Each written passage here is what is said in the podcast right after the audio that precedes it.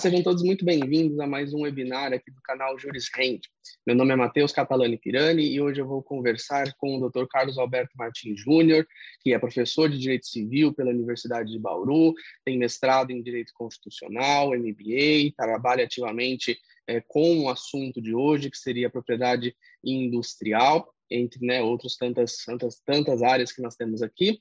Então, primeiramente, eu gostaria de dar boas-vindas ao senhor, Dr. Carlos Alberto. Muito obrigado pelo seu tempo, pela sua disponibilidade de estar aqui conosco. Olá, Matheus. Olá a todos. Eu que agradeço pelo convite. Eu acho que essas, essas discussões e esses bate-papos, é, principalmente em relação ao direito empresarial em si, eles são bastante enriquecedores. Trazer algumas dúvidas cotidianas, né, tanto dos operadores de direito propriamente dito, quanto principalmente dos consumidores em si. Isso é bastante, bastante bacana aí para nós advogados e eu espero tentar abordar aí alguns pontos que são é, é discutíveis é, na seara judicial para tentar esclarecer algumas dúvidas é, e trazer algum cenário novo aí, principalmente para quem opera nessa área é, e gosta de militar aí no direito empresarial. Perfeito, muito obrigado. Realmente vai ser um, um, debate muito rico. Também é a minha área de, de afeição aqui na instituição também, então gosto muito do direito empresarial. E a gente percebe hoje, doutor, que muita, muitas empresas novas, elas têm uma preocupação, startups, enfim, já tem uma preocupação em conhecer um pouco mais é, os bens industriais e já chegar no mercado talvez de uma forma muito consolidada, mas também tem, né, de outro ponto, as empresas que começam de uma forma mais despreocupada em relação a isso, talvez pela complexidade do assunto. Então, eu acho que para a gente começar, seria muito importante se o senhor pudesse explicar para nós é, quais são os bens industriais, né, o que, que é patente, o que, que é registro, o que, que a LPI conta para nós em relação a isso. Legal. Eu acho que é de suma importância, principalmente por conta de, de eventuais dúvidas que surgem aí, e até mesmo é, é, de você utilizar expressões que tecnicamente não estão corretas, né? É, eu com bastante frequência escuto falar, doutor, eu quero patentear a minha marca. E aí a gente bem sabe que a Lei de Propriedade Industrial, né, a Lei 9.279 de 96, ela traz um, um sentido diverso do que isso. É, quais são os direitos e obrigações relativos à propriedade industrial? Nós temos duas patentes. A patente de invenção, que é aquilo que se descobre, aquilo que, que traz de maneira original. Então, por exemplo, quando uh, foi feito um computador, por exemplo, né, quando foi descoberto o computador, e aí depois você tem a patente de modelo de utilidade, que é exatamente uma melhoria na condição de uso é, suscetível de aplicação industrial. Então eu pego aquele computador e transformo ele, por exemplo, num notebook. Esses dois são o que a gente chama de patente. Patente de invenção, patente de modelo de utilidade, que é, é nos termos estabelecidos lá na lei de propriedade industrial. E aí eu tenho o registro. O registro de desenho industrial, que é uma questão de alteração na estética de forma de algum determinado produto, então, eu brinco muito que, que, que, a minha mãe, por exemplo, ela é viciada em Tupperware, né? Então, é, a gente tem até uma empresa aqui na nossa cidade que fabrica, então, sempre que tem algum lançamento, ela compra Tupperware de abacaxi, formato de maçã, aquela coisa toda lá. Isso é um exemplo de um registro de desenho industrial. Então, quando você pega um determinado, uh, um determinado, uma determinada embalagem e dentro daquela formatação específica você registra perante o INPI, que é o órgão, né, a autarquia responsável por isso, você passa a ter a exclusividade por um determinado período de tempo. E da mesma forma a marca, que talvez seja o ativo mais importante, diremos assim, e com mais uso aí, né, dentro do direito empresarial em si. É, só falar um pouquinho dos prazos, a patente de invenção, você tem 20 anos de concessão de prazo. Tá? Então, a partir do momento é, que você faz o depósito, tem todo um procedimento perante o INPI, e aí, considerando a data do depósito, dali 20 anos é o seu tempo de patente, é de patente da invenção. O modelo de utilidade, nós temos um prazo um pouquinho menor, que são 15 anos. A, a questão do registro né, de, de, de, do desenho industrial, eu tenho um prazo de 10 anos, que aí ele é suscetível de, de ser prorrogado por mais três períodos de 5 anos cada um. A gente fala 10 mais 5 mais 5 mais 5, que totaliza 25 anos. Durante todo esse tempo, você tem a exclusividade na utilização desses bens e materiais protegidos. E aí a marca, que é o prazo de 10 anos a partir da concessão, e a marca ela é possível de, se, de, se, de ser renovada aí, uh, sempre que, que, se finalize esse período de 10 anos, você tem um prazo uh, de um ano antes dessa finalização para poder fazer o procedimento perante o INPI. E a marca, é, é, me parece que é um, um cenário que traz uh, o maior número aí de, de dúvidas, de demandas, né, é, de, de indicações para debate, exatamente porque parece ser um ativo demasiadamente importante para o empresário, né? Quando o consumidor ele se depara com uma marca, você tem situações em que a marca ela pode trazer uma segurança maior para uma compra. Por exemplo, é uma questão de risco físico. Eu tenho duas marcas diferentes, uma eu já conheço e a outra eu não sei. Vou comprar, por exemplo, um creme para passar no meu corpo. Essa marca que eu não conheço, se eventualmente ela produzir um produto de não tão boa qualidade, ela pode trazer um risco físico, que aí você pode evitar comprando alguma marca, um produto de uma marca que você já conheça e tenha essa credibilidade. Da mesma forma, o risco financeiro, né? Que é você precisa aplicar o seu dinheiro, que às vezes é um dinheiro contado e às vezes é um dinheiro que você tem especificamente para aquilo, e aí você precisa escolher da melhor maneira possível. E aí essa escolha ela pode estar pautada nessa marca e principalmente o risco social, né? Porque, é, queira ou não, muitas pessoas avaliam determinadas pessoas por conta da marca que usa. Uma marca que ostenta do celular, da, da, da, camiseta, do terno, da gravata, e assim sucessivamente. A gente sabe que isso acontece muito dentro de um, de um determinado cenário social, e a marca ela traz uma, uma credibilidade nesse sentido. E para isso, para você ter essa credibilidade nesse sentido, a consolidação dessa marca ela, ela precisa de tempo e dinheiro, né? Então, as empresas elas trabalham exatamente para poder trazer para o público consumidor algum produto de qualidade e que essa marca ela seja reconhecida dessa maneira. Exatamente por isso é que quando você consegue atingir esse patamar, é que você precisa começar a evitar que outras pessoas copiem a sua marca ou façam algo que dê uma confusão aí para o público consumidor. Ah, excelente, excelente. São, são realmente conceitos muito próximos, mas tem uma gama de diferença muito, muito significativa. Muito obrigado pelos esclarecimentos iniciais. E já nessa mesma linha, a, a LPI ela traz uma série de repressões também, né? Falsa indicação geográfica, uma série de outras, mas eu penso que talvez a que tenha maior relevância seja a concorrência desleal, então, qual que é a importância, até sobre a ótica do empresário, mais do empresário do que o do consumidor em si, qual que é a importância dele ter o registro da sua marca ou a patente do seu bem industrial? Com certeza, Matheus, você bateu num ponto que é de suma importância, porque quando você busca perante o INPI o registro da sua marca ou o registro do seu modelo de utilidade, ou então uma patente de invenção, é, você, você busca ter a exclusividade na utilização daquilo. Então, eu crio uma marca, essa marca começa a fazer sucesso aí dentro do cenário econômico, e aí eu preciso ter uma garantia de que ninguém vai utilizar essa marca dentro da atividade comercial que eu exerço. E aí tem um ponto bastante importante que é, quando você vai registrar a sua marca, você precisa indicar se ela é um produto, ou ela é direcionada a um produto ou um serviço, e dentro disso, dessas duas especificidades principais, você tem que classificar de acordo com a atividade comercial que você exerce. Então, às vezes você tem a, a, a, exclusividade na utilização dentro de uma determinada classe e você tem a mesma marca sendo utilizada por uma outra empresa em um outro tipo de produto. Um exemplo clássico disso, a revista Veja e o Veja Produto de Limpeza Multiuso. Então, a classe número 3, que é de produto de limpeza, é, o detentor daquela marca, ele, ele tem né, já há muito tempo, um produto bastante conhecido aí dentro do, dos, dos, supermercados e pelas pessoas que, que compram produtos de limpeza. Então, você tem lá aquela embalagem azul e você tem a exclusividade na utilização em produtos de limpeza. Isso não impossibilita que a revista Veja tenha o registro dentro da classe 16, que é a partir de revistas e periódicos. Então, é interessante que, que, que isso precisa funcionar de uma maneira equânime.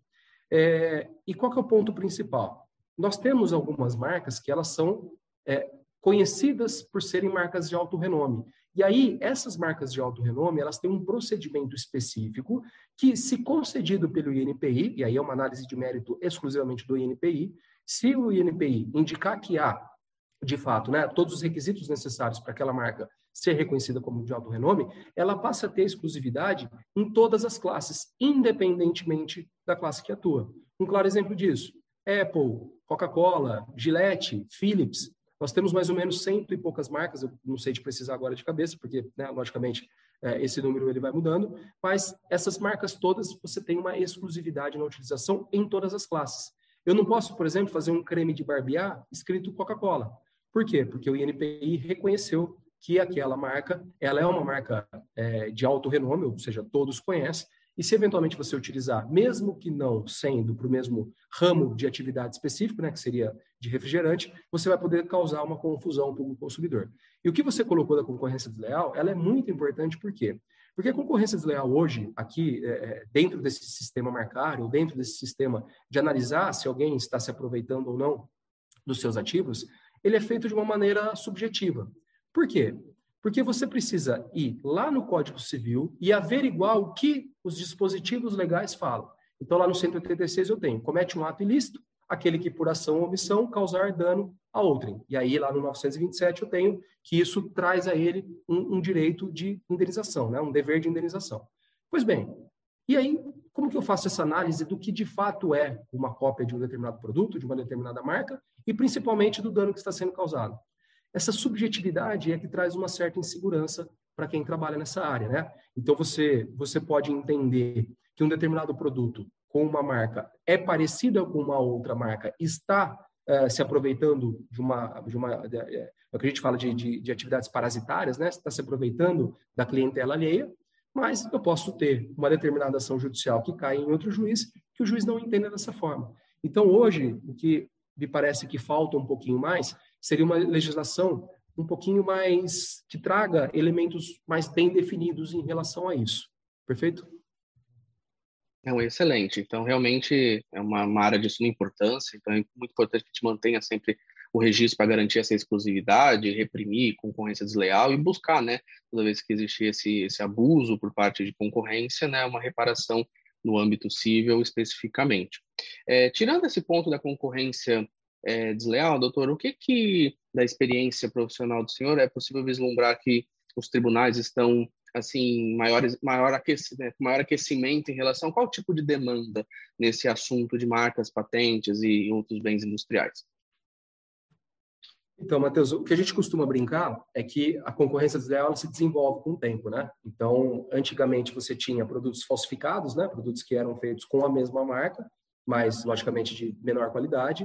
Aí depois eles foram direcionando para produtos que tinham marcas parecidas, semelhantes, e agora o que a gente vê muito dentro do, do, do, do procedimento judiciário em si são é, questões ligadas ao conjunto imagem, à embalagem desses produtos. Por quê? Quando você tem lá dois produtos, por exemplo, eu vou utilizar a Coca-Cola, que todo mundo conhece, é, a marca Coca-Cola é registrada. Pois bem, acontece que eu posso ter um outro produto com uma embalagem, ou seja, com uma latinha muito próxima daquela Coca-Cola. E aí, nessa latinha, eu posso ter elementos visuais que, dentro de uma prateleira de um supermercado, faça com que a pessoa que esteja comprando uma Coca-Cola se direcione a comprar esse outro produto, entendendo ser uma Coca-Cola mais barata ou alguma coisa da mesma linha da Coca-Cola. Então, eu aproveito, né, o que eu mencionei agora há pouco, a questão da, da clientela parasitária. E isso, a gente tem um subjetivismo ainda maior. Por quê? Porque como que eu vou analisar se uma lata de, uma, de um refrigerante se a, a, a, a, embalagem de, uma, de um produto de amido de milho, por exemplo, de um Danone, que são né, é, é, ações conhecidas aí dentro dessa sistemática, se elas são parecidas ou não. Vai de acordo com o que o juiz entendeu, o que ele vislumbrar lá. Então, dentro desse sistema, e até utilizando uma teoria que é bastante uh, uh, explorada né, na, na, na parte de publicidade, quando você vai no supermercado, você costuma ter uma atenção muito menor para produtos que você não costuma comprar. Então, por exemplo, eu gosto de comprar carne, gosto de fazer churrasco, então eu vou lá e quando eu vou comprar carne, eu me atento ao que efetivamente eu estou comprando. Mas pode ser que a minha esposa peça para eu comprar pilha, por exemplo, que não é uma coisa que eu costumo comprar com bastante frequência. E aí, como eu não conheço, eu falo, mas que pilha que você quer? E aí ela fala assim, ó, pode pegar aquela que é a líder do mercado, a amarelinha e a pretinha.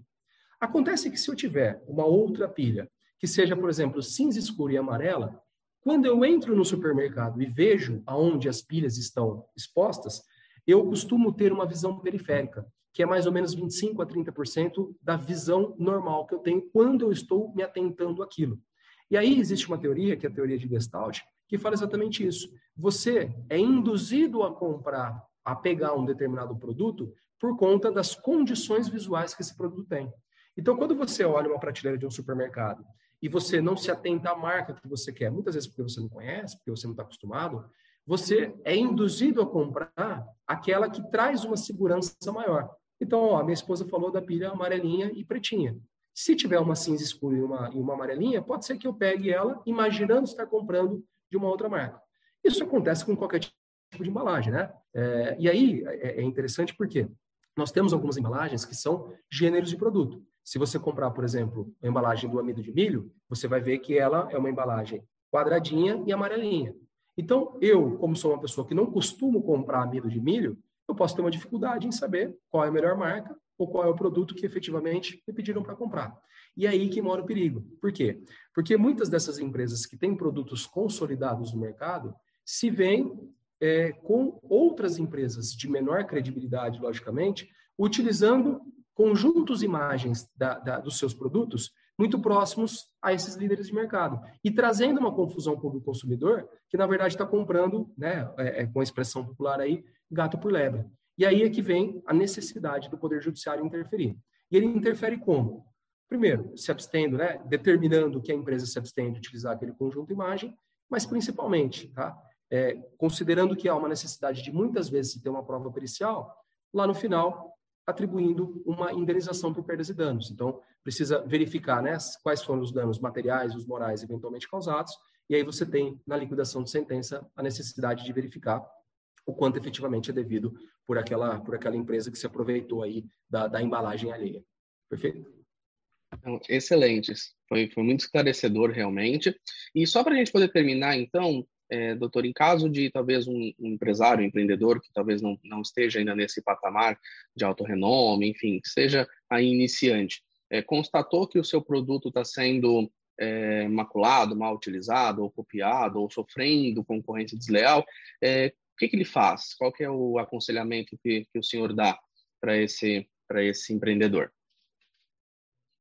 Matheus, o que a gente costuma falar inicialmente é que como a marca e outros ativos intangíveis, né, podem ser um dos principais ativos da empresa em si, o primeiro ponto que você precisa fazer é registrar sua marca perante o INPI. Esse procedimento de registro ele é simples, tá? Inclusive não precisa de advogado, você pode fazer por conta própria.